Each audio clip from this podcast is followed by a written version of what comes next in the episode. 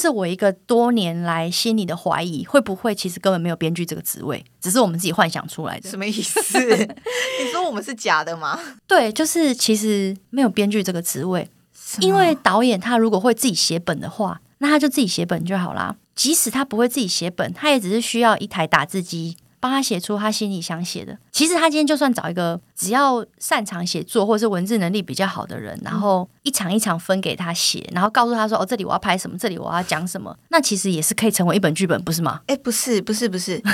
如果导演可以做到你刚刚讲那件事情的话，我是佩服他的。我我说真的，他可以跟你说我要什么，而且我一场一场告诉你，我这一场一二三我要这个，然后写出来完全没问题，完完全当他打字机。但很多时候他没办法，但 是他只是跟你说，我觉得这少了一点什么。少了一点那种火花，你知道吗？然后你完全不知道在讲什么。会不会导演应该要内建写剧本技能？然后所以其实并没有编剧这个职位，只是因为有一些导演他并没有那么擅长写剧本，所以才有了我们这个假性的编剧职位。你懂吗？我其实听不懂，我其实没有懂是啊，什么？所以我是假的吗？嗯，有点像是一本小说有一个作者，那这个作者其实就是导演。然后，所以说，电影这个作品其实它的作者自始至终都是导演。本来编剧就只是一个有一点像是导演导演的分身，嗯、就是其实没有编剧这个职位，我们只是导演的手上的一项技能，名为写剧本的技能。我知道了，因为像我本身是一个我完全没有野心跟想法想要去当导演的人，所以我就只能当导演的小指头。你说小拇指吗？对，那为什么不当中指？我不够强，什么东西啊？我的意思就是说，如果全天下的导演都很会写剧本的话，那是不是根本不需要编剧？其实根本世界上没有这个职位。我们应该平心而论啊，也不是每个导演他都很想要去写剧本，他有些人他就只是想专门在拍，或者是其实有些导演他真的还蛮尊重说编剧的文字能力或剧本的这个能力比较好，所以他也不想要自己下来写。整件事情的唯一的真相就是，所有人 everybody 都知道写剧本很痛苦，所以没有人想下来写。哎，你突破了耶！我跟你讲，这件事情的最终真相就，我想很多导演不想写，但他有很多想法，他并不是真的不会写，他是因为写剧本很痛苦，他知道。而且你刚刚那个可以换个名词，制作公司也是这样想的，对，他们也是想要开案子，然后想要把脑海中的想法实现，可是他们不想自己写。因为很痛苦，你的论文就是你学生时代写的那些论文，或是你现在在上班时候你写的一些报告，其实你都可以写，你也很有想法，但你知道坐在那里把那个东西无中生有是一件痛苦的事情，而且你只会这个人改成你想要的样子，然后写出一些你想说的话，你就会自然而然觉得，诶，这是我的东西。对，那你想要试试看吗？想当导演吗？其实我有认真、很认真的想过，之前也有跟过剧组。但是比较小的片子啦，我觉得真的太辛苦了。嗯嗯，那个要几乎，尤其大家知道台湾影视工作的时数很长。嗯，现在有好一点，可是还是跑不掉十二到十四小时。嗯，然后对于宅宅的编剧来讲，要同时想出门，对，要同时跟二三十个人沟通，要决定。所有的事情，然后要有充足的体力，在太阳底下，嗯，或者是在很可怕的天气当中工作十二到十四个小时，嗯，我觉得我做不到。老实说，我真的做不到。我觉得凭良心来讲，就是编剧真的受到非常多身心折磨。我自己觉得导演当导演最恐怖的事情，就是所有人都在等待你发号施令，这件事情是非常恐怖，因为一个剧组。少则几十人，然后大则几百，然后你不只要对你剧组里面的人，然后对编剧，然后你要对制作公司的意见，对金主的意见，对有的没的意见，然后每个人都在问你说，导演你打算怎么做？就是编剧问你说，所以你要怎么改？然后你的摄影跟你说，那你的镜头要怎么摆？你，你要怎么弄？然后美 术问你说，你想要的风格是什么？如果你在那几百人的那个询问当中一时昏了头，然后不知道该怎么做决定的时候，大家就会说，那导演很没有想法，就是那是一个非常恐怖的事情。对，而且新手导演其实还蛮常在剧组被欺负的。就是有的时候就会大家就觉得说你好像不是很懂，因为其实工作人员都非常的有资历，大家也都非常的可能比你更有经验，知道该怎么拍。然后在那个状况底下，你其实会非常害怕跟恐惧的。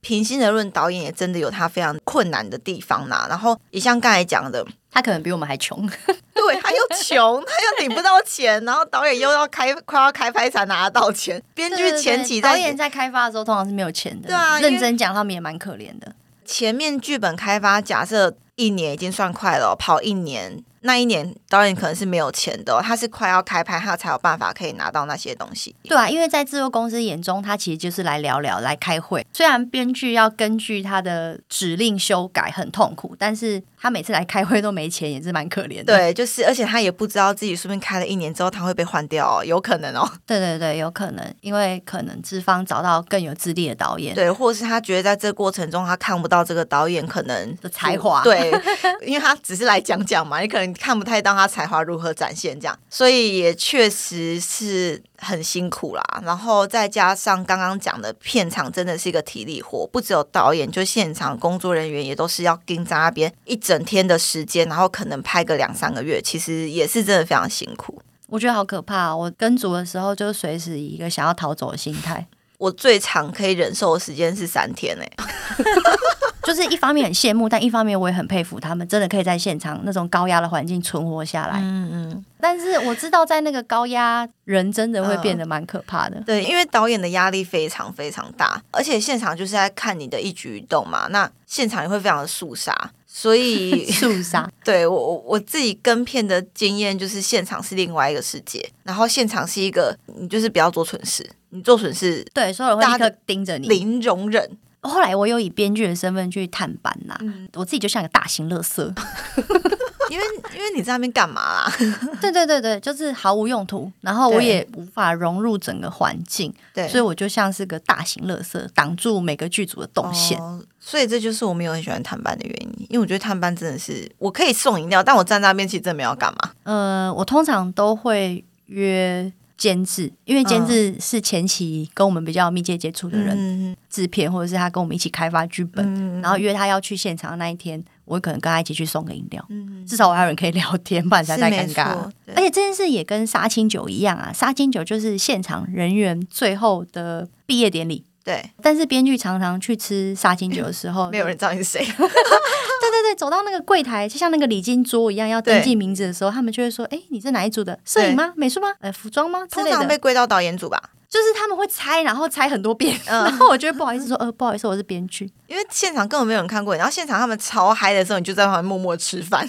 可是我都不是被丢到导演组，哎，我都被丢到主创组，就是有金主，然后有监制的那一桌。对，就是平常不会出现在现场的那一桌啦。对对对对，就是很尴尬，然后我也不知道跟他们讲什么。看起来就是跟大家格格不入。然后有一次，我跟一个制作人去吃杀青酒，嗯，然后那制作人他也是编剧出身的，所以他其实也有一点社恐的成分，嗯。然后我们就吃一吃之后，他就不见了。他说他去上厕所，嗯。然后我就在原原地继续吃吃吃，然后又大概过了五分钟，嗯，之后他就传讯息给我说：“哎，我我上完厕所就想跑了。”是从编剧出身的制作人，所以他就拥有着编剧的内向特质。弱弱小的哥布林，他可能不是觉得自己弱小，而是觉得这个场合使他不耐吧。我有一次去参加一个杀青酒，然后呢，因为我是一个极端社恐的人，我就坐在那个桌子。就是整个人就是僵直，然后不敢跟旁边的人讲话，因为一开始我其实好像我有拒绝要去，我就跟对方说，因为我不认识现场的人，然后他们就说，你认识导演啊，认识谁啊，就去看看。然后我到现场之后，我就害怕到一个不行，因为太多陌生人了。而且而且，让我插个话，好，导演绝对不会坐在位置上。没有，导演就是花蝴蝶。因为我后来参加了杀金酒，通常只认识监制嘛、制片嘛、导演嘛，然后这三个啊都是要四处去敬酒的人，嗯，所以那个主创桌最后就会只剩下我 一个人在那边默默吃菜，然后导演就是一定被大家拱到各个地方去啊，啊然后那个监制跟制片会去跟金主吃饭聊天，或是平台，那所以主创桌就剩我一个人，你知道那真的是尴尬到一个不行。你为什么要去啊？所以，我现在只有跟你们合作案子，我才会去吃杀青酒。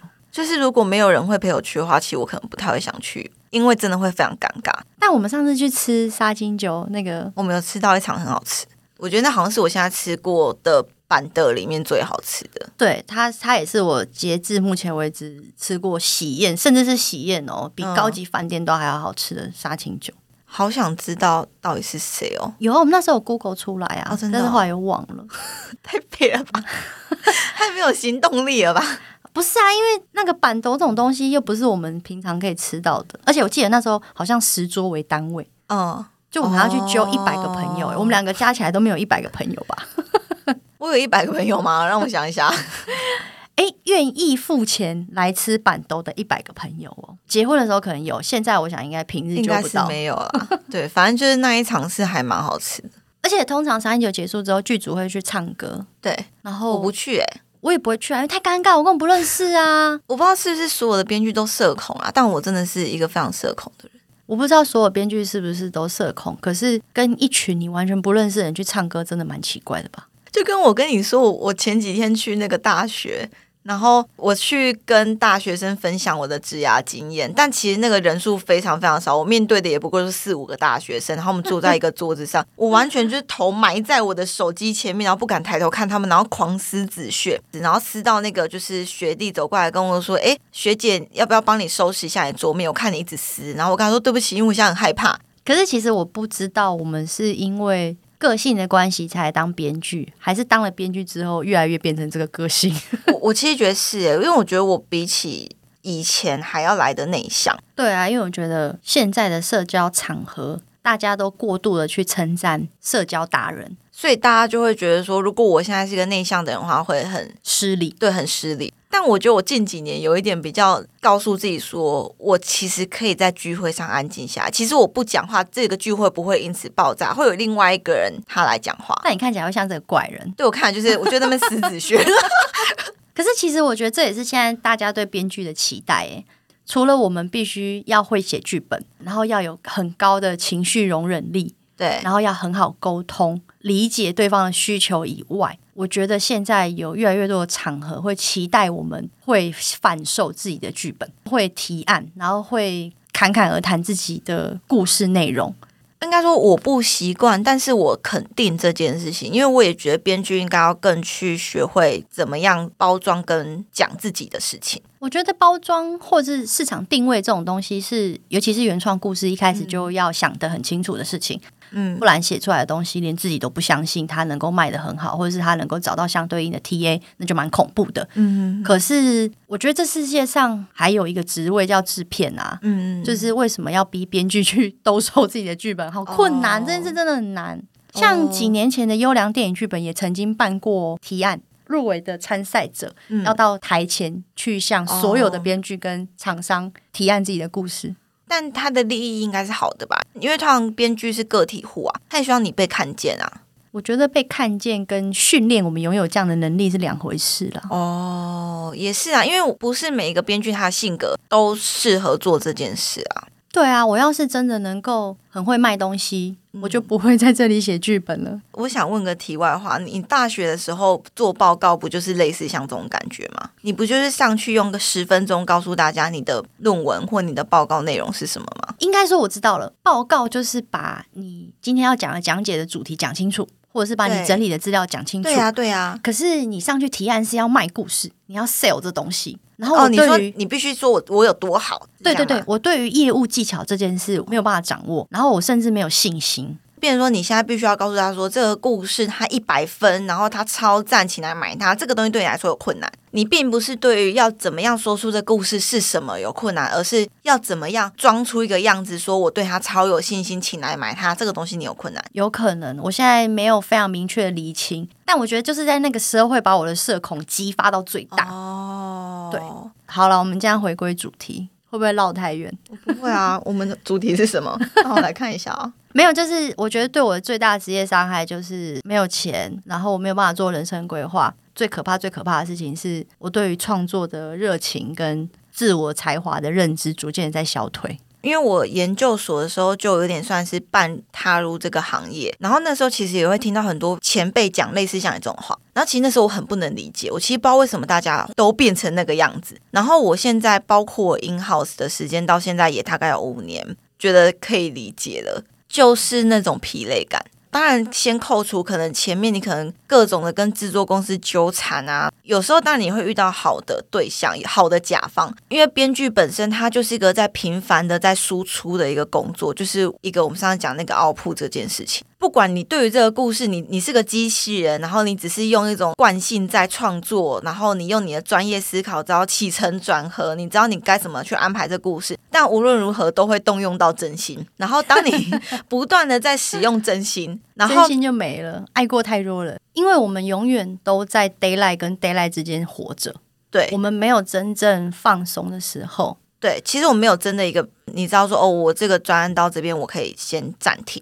而且其实如果真的暂停之后，那就是是那个编剧的世界末日了。对，就是表示这世界上没有人想起我们了。对，就是另外一个，我们之前有聊到说，我们会觉得很焦虑的事情是，大家会觉得说，那既然是烂案子，你就不要做就好，你就推掉。但是你就会觉得说，那我不断的去推掉案子，那我到底是什么？如果一直没有东西拍出来的话，或者是手上一直没有案子的话，我们还能够坦然的说自己是个编剧吗？我是到很后来才有办法自我介绍的时候说我是个编剧。我是到第一个影视作品上了电视之后，然后有我的名字，嗯、我才能够跟别人说我是个编剧。不然我之前都是用文字工作者这个名字，哦、对这个身份，我不会随便的跟别人透露我是个编剧。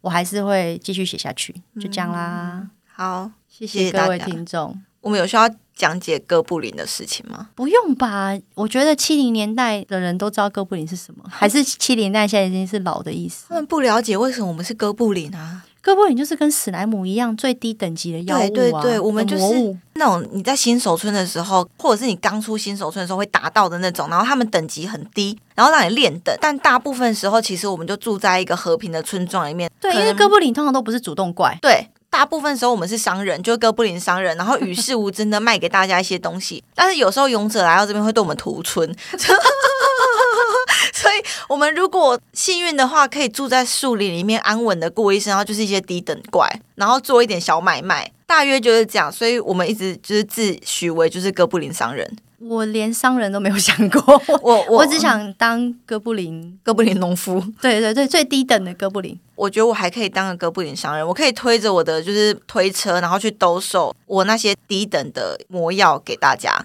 你说剧本吗？对，然后看你要不要买，不买就算，我就回去嘛。几何？几何是什么？其实编剧在整个影视产业里，真的就是线上游戏中的哥布林啊。我们真的做不到什么事，对，就是可以贩售一点东西，然后大部分的时候只想与世无争的待在自己的村庄里，也不想对外入侵任何事、任何地方。这是什么和平宣言？大致上就是这样子啊！谢谢大家今天的收听，谢谢大家收听我们的节目，叫做《这个剧本没有不好》。对，有两位哥布林为大家献上的 podcast。拜拜，拜拜。